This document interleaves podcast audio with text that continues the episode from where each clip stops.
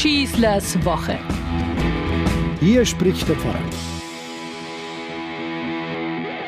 China ist ein sehr großes Land. Man möchte meinen, da wäre genug Platz für Mensch und Vieh, dem ist aber nicht so. Auch in China wird nach oben gebaut. Hochhäuser, um unten am Boden Platz zu sparen. Übrigens, in China gilt jede Ansiedlung bis eine Million Einwohner als Dorf. Wo, wenn nicht in China, will man vermuten, gibt's jetzt dort sogar Hochhäuser für Tiere. Jawohl, Tiere.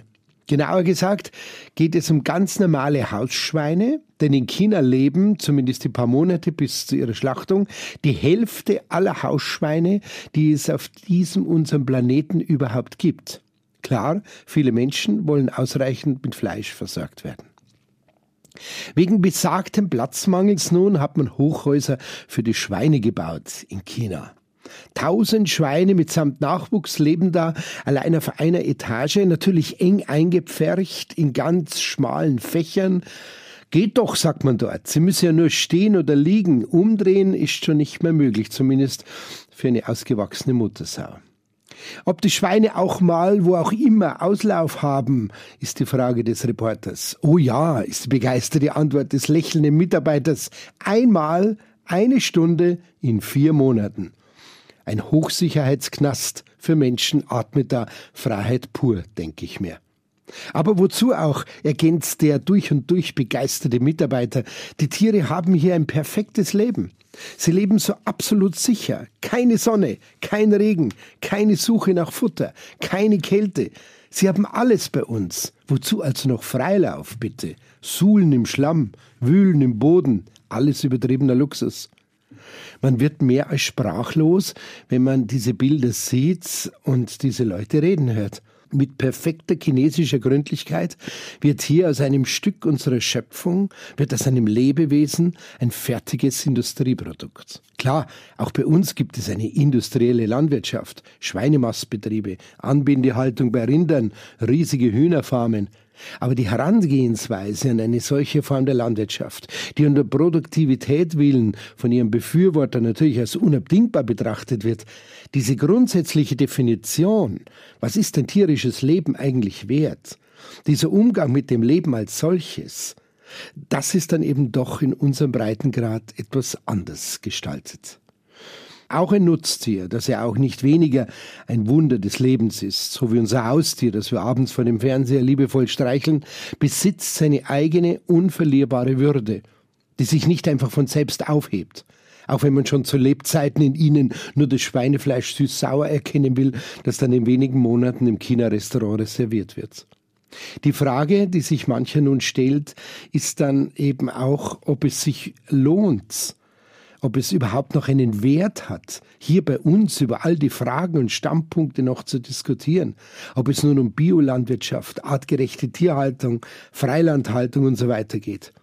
In welches Klein-Klein verstricken wir uns hierzulande und dort kasernieren sie zigtausende Schweine zur Lebensmittelproduktion in einem Hochhaus.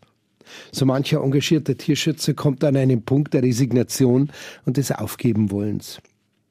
Aber gerade das Gegenteil ist jetzt notwendig. Solche und andere Entwicklungen und Veränderungen, die der Mensch, die sogenannte Krone der Schöpfung hier betreibt, machen es noch wichtiger und unersetzbarer, tiergerechte Alternativen unablässig anzustoßen und umzusetzen und zur Nachahmung einzuladen. Gerade dann braucht es diese Entwürfe und Konzepte für einen ehrlichen, anständigen, schöpfungsgerechten Umgang mit allen Lebewesen der Erde, wenn sie woanders mit Füßen getreten wird. Das ist gemeint mit dem biblischen Auftrag, macht euch die Erde untertan. Nicht Ausbeutung und Versklavung ist gefragt, sondern Hege, Pflege und Sorge um die ganze Schöpfung und ihre Lebewesen.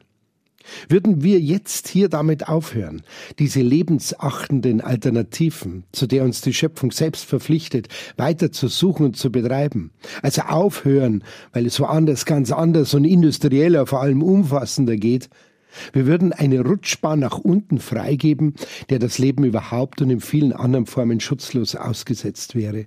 Das ist nicht unser von Gott gegebener Auftrag. Darum gilt das Augenmerk und unsere Hochachtung allen landwirtschaftlichen Betrieben, die uneingeschränkt das Tierwohl auch das der Nutztiere im Blick haben, und zwar bis hin zur Schlachtbank. Übrigens in diesen Hochhäusern leben nicht nur die Tiere. Die Mitarbeiter, vornehmlich junge Leute, die stolz sind auf ihre Arbeit und weit weg sind von der Generation Z, so wie hier, die keine Gedanken daran verschwenden, dass ihnen diese Arbeit eventuell nicht passen könnte. Diese Menschen leben zu dritt, zu viert in kleinen Apartments im selben Hochhaus und sind so ständig vor Ort. Einmal in sechs Wochen könne sie ihr Kind, nur eines, mehr geht in China bekanntlich nicht, zu Hause bei der Großmutter besuchen, wo es aufwächst, erzählt eine junge Frau. Aber das ist ja absolut in Ordnung, meint sie, denn manchmal werden es sogar sechs Monate, bis sie einmal nach Hause kommt. Man spürt, wenn man das hört, wie identisch da schon beiderlei Welten, die der Tiere und der Menschen geworden sind. Diese Nähe ist doch schon die nächste Alarmstufe, die bereits gezündet wurde. Mich hat dieser Fernsehbericht im ersten Moment richtig schockiert und sprachlos gemacht. Dann aber fühlte ich mich noch mehr bestärkt als zuvor, jetzt erst recht anders zu leben. Nicht die Masse macht das Leben aus, die Qualität, die Art des Umgangs miteinander und untereinander, die bewusst gelebte Fürsorge füreinander. Allein sie bilden das, was wir Christen als unsere Schöpfung bezeichnen. In der Vorbereitung des Weihnachtsessen in diesem Jahr jedenfalls werde ich noch aufmerksamer und bewusster darauf achten, was bei uns auf den Tisch kommt und woher es stammt. Wieder ein kleiner erster Schritt, aber in die richtige Richtung. Ich wünsche eine gute Woche und einen schönen Advent, ein schönes Warten auf das Kommen unseres Herrn, euer Pfarrer Schießler. Schießlers Woche, ein Podcast vom katholischen Medienhaus St. Michaelsbund und dem Münchner Kirchenradio. Vielen Dank, dass Sie sich wieder meinen Podcast Schießlers Woche angehört haben. Den gibt es übrigens auch auf Innehalten, der Plattform rund um Glaube und Spiritualität von St. Michaelsbund. Egal ob Impulse, Buchtipps oder Gutes für Geist und Seele, auf michaelsbund.de slash innehalten finden auch Sie bestimmt das Richtige. Klicken Sie doch einfach mal rein tun Sie sich was Gutes, Ihr Pfarrer Schießler.